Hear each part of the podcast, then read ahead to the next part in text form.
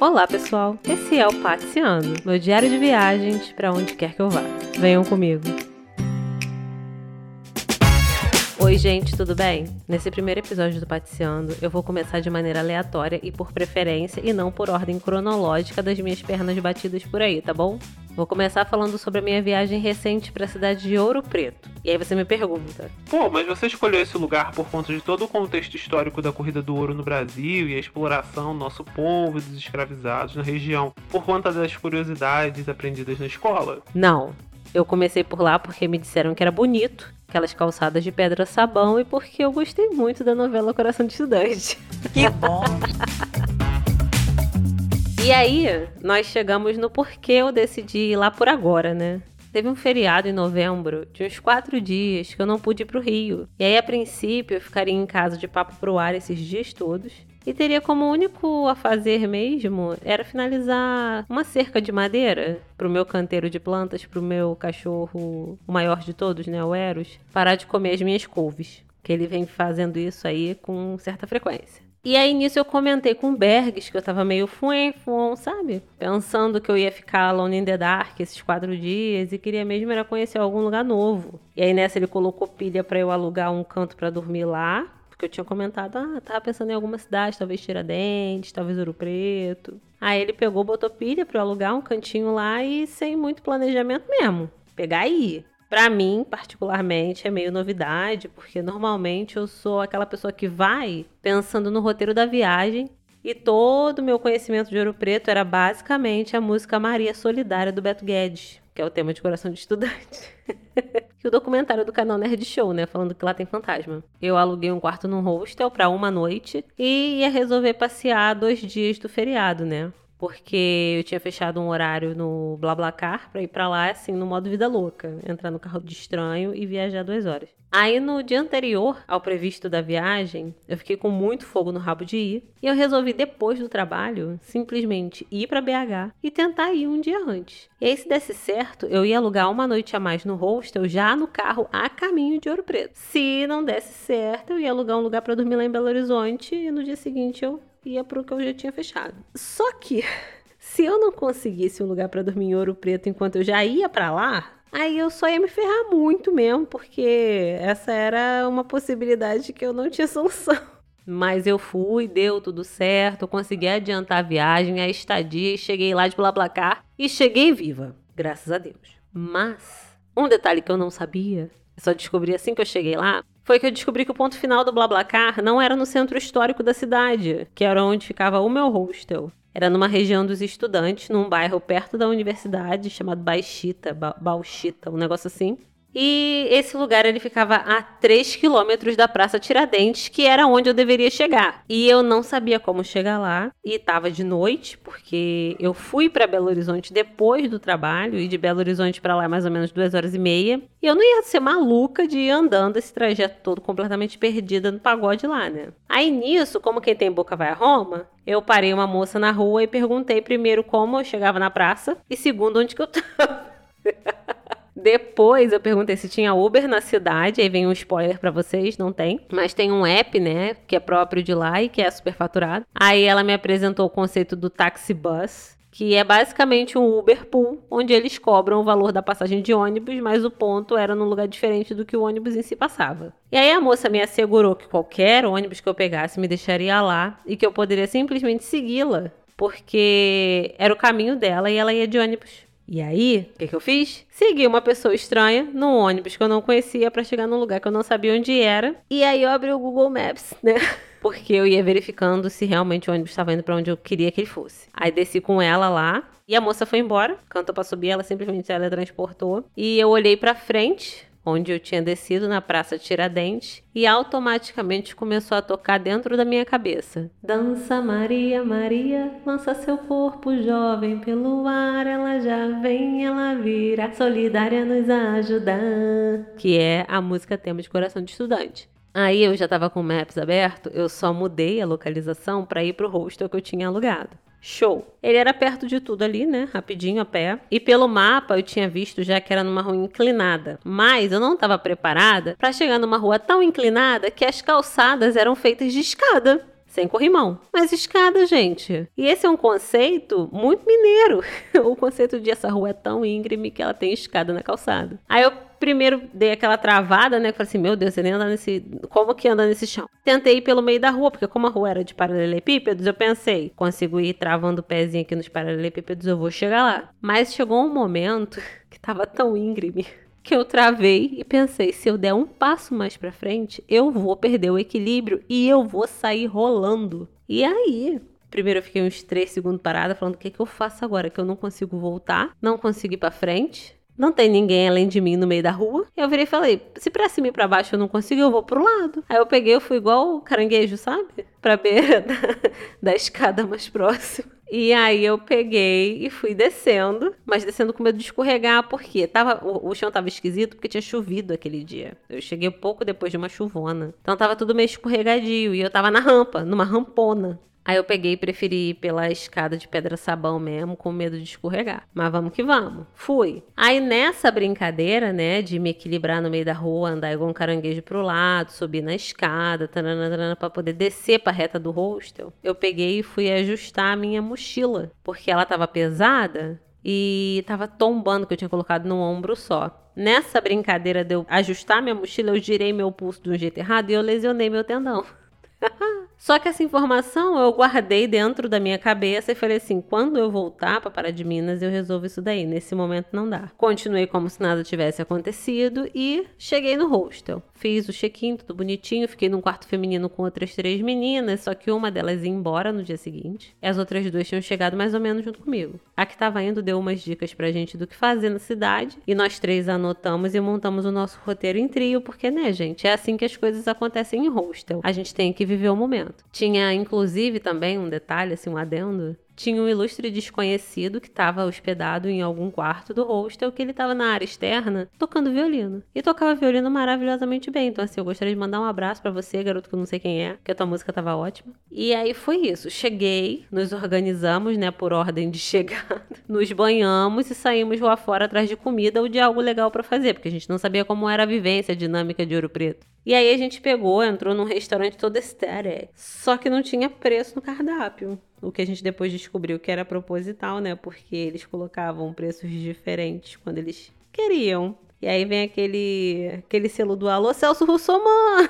Porque, né, gente? Não pode. Nessa, nós acabamos terminando num rodízio de pizza delicioso num pub chamado Tenente Pimenta Rock Bar. E gostaria inclusive de mandar um salve, né, específico para a pizza vegetariana que não prometeu nada, mas entregou tudo. Deliciosa. Eu não esperava que uma pizza vegetariana fosse tão gostosa.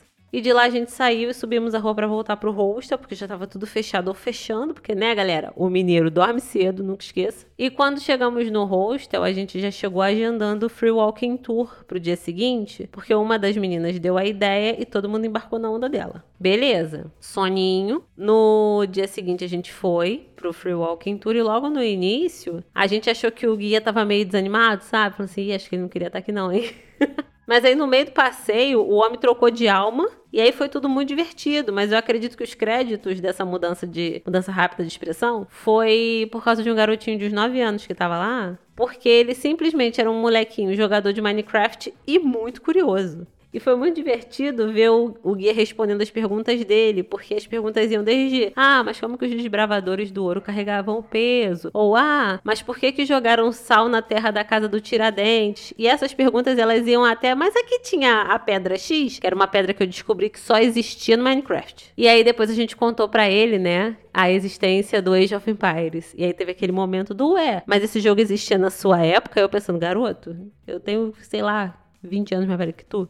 Terminamos a nossa tour e aí nós fomos num boteco maravilhoso chamado Pizzaria Satélite, que apesar do nome de pizzaria, funciona mesmo como um boteco. E é um lugar bom, é um lugar não gentrificado, muito importante, com comida gostosa, cerveja gelada e preço justo. Nós comemos petiscos, né, com cervejinha e depois nós fomos caminhar pela cidade olhando as modas, né? E logo depois a gente foi cair numa chocolateria para experimentar os cafés diversos com chocolate. Só que depois de ter batido perna, comido petisco, tomado cerveja, tomado café com chocolate, a neneca bateu. E aí a gente voltou pro hostel, dormimos um soninho e resolvemos sair para dar um rolê e procurar um samba. Mas a gente não encontrou porque tava tudo fechado. Porque o mineiro dorme cedo. E aí a fome foi aumentando e a gente caiu aonde? No satélite para jantar.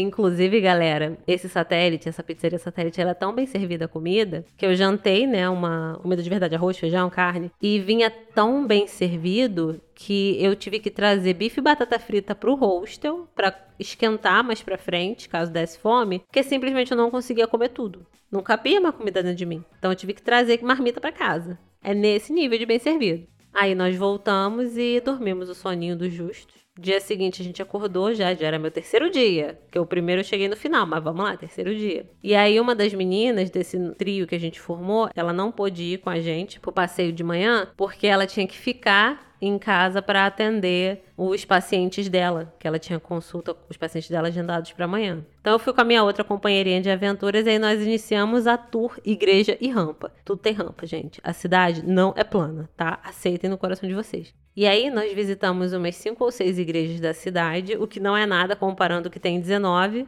e todas elas são pagas para entrar, mas o bizu é catar os horários das missas, porque na hora da missa você entra de graça. e todas as igrejas que eu fui são lindas. Eu não lembro o nome de todas, porque às vezes eu confundo os santos, mas era tudo lindo. Eu vi onde o aleijadinho tá enterrado. Uma das igrejas, inclusive, era na puta que pariu, no alto de um morrão, que graças a Deus a gente tava descendo, porque para baixo todo santo ajuda. Porque se fosse subida, galera, eu ia desistir.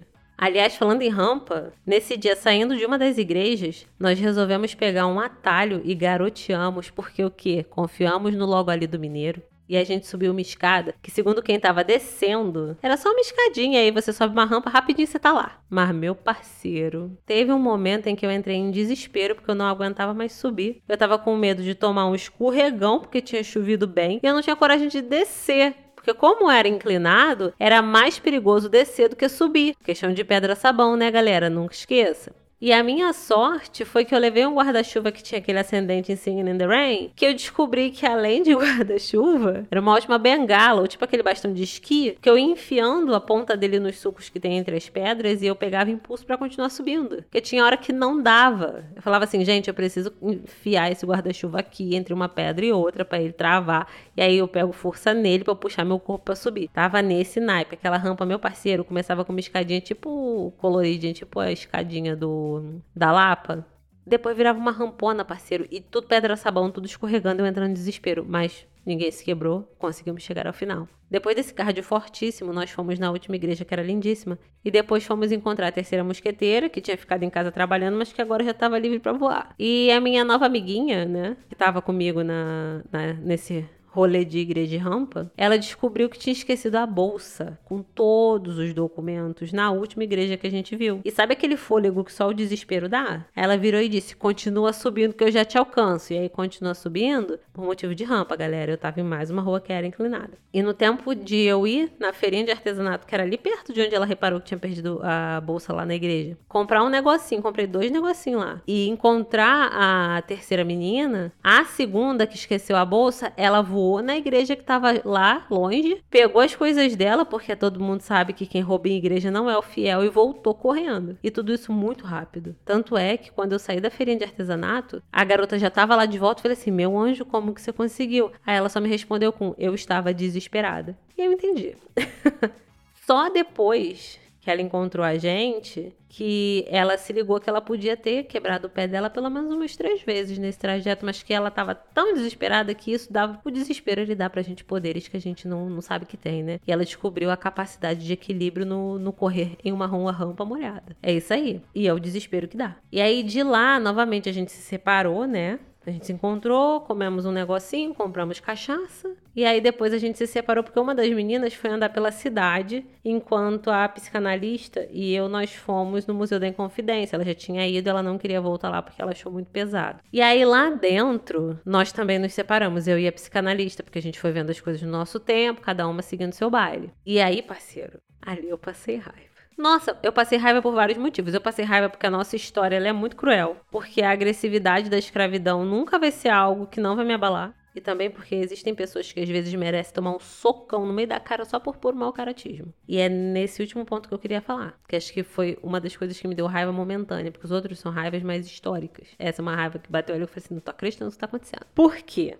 Lá no museu tinha uma família que entrou mais ou menos na mesma hora que eu e que conste aqui que quando você passa pela catraca, a pessoa fala para você, a pessoa que te recebe no museu, ela fala assim: ó, primeira coisa, não pode tirar foto com flash e não pode encostar nas peças. Tudo bem? Bem-vindo, vai conhecer tudo. Beleza. Aí a gente chegou, eu, a minha amiga, minha colega, né? E essa família também entrou mais ou menos junto com a gente. E essa família saiu simplesmente tocando em tudo. Ah, é uma porta de madeira, bota a mão. Tudo que não era protegido por vidro, eles estavam metendo mãozão. Assim. Não era uma família que não tinha orientação com relação a como se portar num ambiente com artefato histórico. Era uma família abastada, era uma família que tinha dinheiro. Dá pra ver que eles tinham dinheiro, sabe? Veio o segurança, com toda a educação do mundo, e falou: gente, não encostem nas peças, são artigos históricos. E eles começaram a dar um show. Como assim não pode encostar?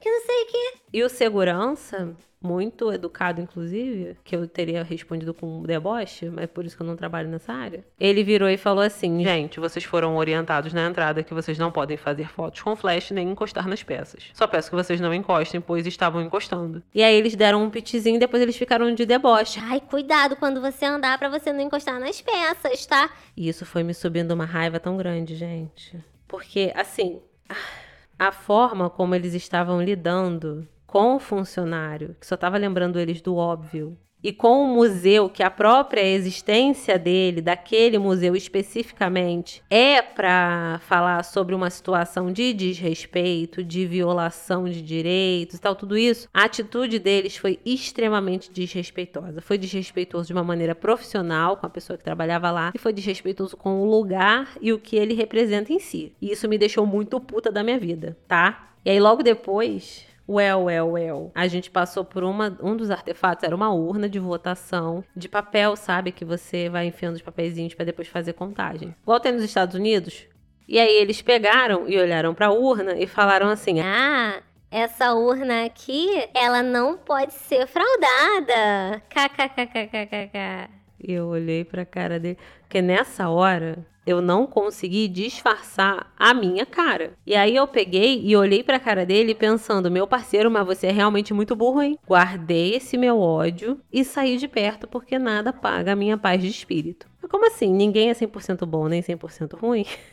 eu só me reaproximei deles em dado momento, porque tem uma escadaria grandona e que dá para fazer umas fotos muito sérias, sabe? E a família se posicionou de uma maneira a tirar essa foto numa hora que ninguém estava subindo a escada. E aí eu reparei, e eu ia ter que passar por essa escada um pouco depois deles e daria tempo deles fazerem essa foto. Mas aí eu acelerei o passo, subi essa escada correndo e no meio dela eu comecei a andar muito devagar. E nessa, outras pessoas foram chegando na escada e eles não puderam tirar as fotos, eles tiveram que sair. Depois que mais gente chegou, eu peguei só subi minha escada normalmente, fui pro segundo andar ver o que faltava, rindo muito por dentro. Cada um luta com as armas que tem, né, gente? Vamos que vamos.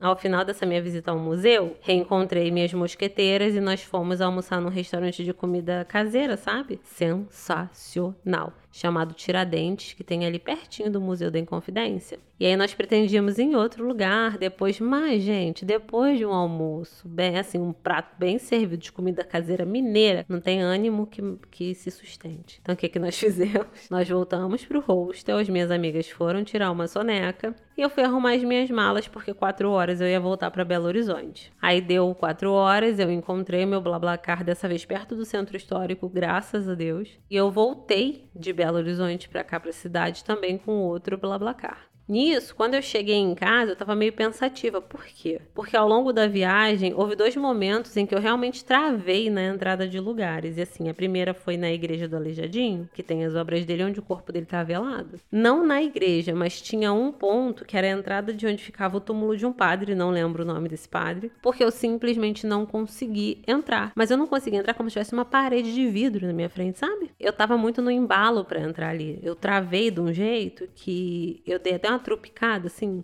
não consegui. E uma das minhas companheiras de aventuras, que era que estava comigo no dia enquanto a outra fazia as consultas dos pacientes, ela é meio espiritualizada, ela vê umas paradas e tal. Aí ela virou para mim e falou que ela sabia por que, que, que eu tinha travado. E aí eu olhei pra cara dela muito sério e falei assim: então não me diz. Porque Deus protege os ignorantes, tá bom? Obrigada. E a segunda vez, eu tentei entrar numa capela, foi no final do Free Walking Tour. E assim, eu sentia que negócio não, não vai ir. Mas eu peguei e falei assim: ah, rapidinho, dá nada não. Peguei e entrei. Eu entrei, eu dei uns dois, três passos para dentro da capela. E aí a minha perna esquerda ela começou a doer de um jeito como se fosse o um nervo bem no meio da perna. E começou na coxa e foi descendo. E eu virei e falei assim: gente, que bagulho bizarro. Peguei e saí. Eu saí de dentro da igreja, minha perna parou de doer. Aí nisso que eu saí, as outras duas meninas já vieram também lá de dentro. E aí uma delas virou para mim e falou assim: é, tu também não conseguiu ficar lá dentro, não, né? Aí eu olhei pra cara delas e falei: não me digam o porquê, tá bom?